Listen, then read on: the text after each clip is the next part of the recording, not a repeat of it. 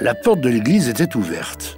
Le prêtre, un grand garçon à cheveux rouges, maigre et fort, un dentu aussi. Oui, c'était l'oncle du petit, enfin encore un frère du père, qui attendait devant l'autel.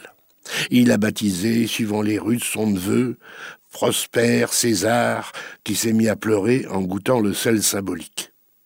Quand, la, une fois la cérémonie achevée, la famille est restée sur le seuil, pendant que l'abbé quittait son surplis, et puis on s'est remis en route. Ah, on allait vite maintenant, car on pensait au dîner. Et toute la marmaille du pays suivait. Et chaque fois qu'on lui jetait une poignée de bonbons, c'était une mêlée furieuse, des luttes corps à corps, des cheveux arrachés. Il y a même un chien qui se jetait pour ramasser les sucreries. Il était tiré par la queue, par les oreilles, par les pattes, mais était plus obstiné que les gamins. La garde, un peu lasse, a dit à l'abbé qui marchait à côté d'elle Dites donc, monsieur le curé, si ça vous opposait pas, de me tenir l'imblin à votre neveu pendant que je me dégoulirais. J'ai quasiment une crampe dans les estomacs.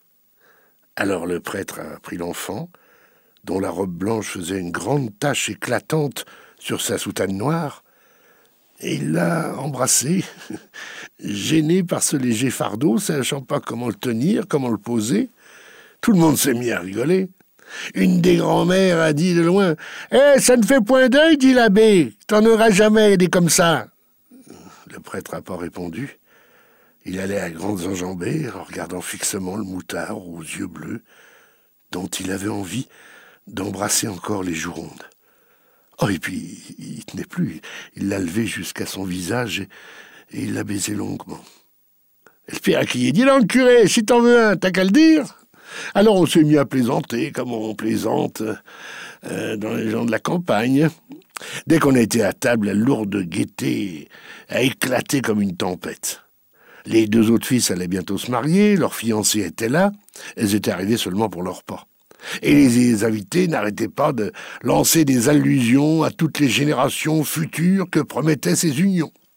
C'étaient des, des gros mots euh, fortement salés qui faisait ricaner les filles rougissantes et se tordre les hommes. Il tapait du poing sur la table, il poussait des cris. Le père et le grand-père tarissaient pas en propos polissons. La mère souriait. Les vieilles prenaient part euh, de joie et lançaient aussi des gaillardises.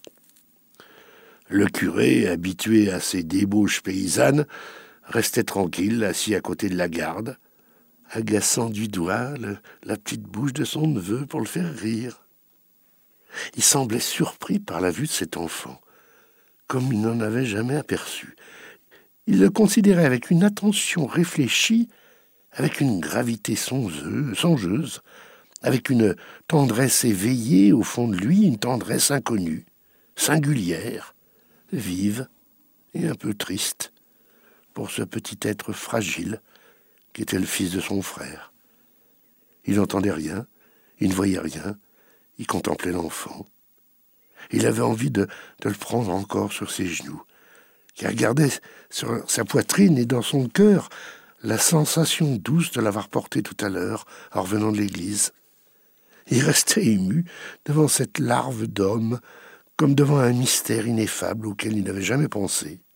Un mystère auguste et saint, l'incarnation d'une âme nouvelle, le grand mystère de la vie qui commence, de l'amour qui s'éveille, de la race qui se continue, de l'humanité qui marche toujours. La garde mangeait, la face rouge, les yeux luisants.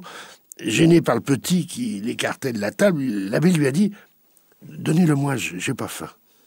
Et il a repris l'enfant. Alors, tout a disparu autour de lui, tout s'est effacé. Et il restait les yeux fixés sur cette figure rose et bouffie. Et peu à peu, la chaleur du petit corps, à travers les longes et le drap de la soutane, lui gagnait les jambes, le pénétrait comme une caresse très légère, très bonne, très chaste, une caresse délicieuse qui lui mettait les larmes aux yeux.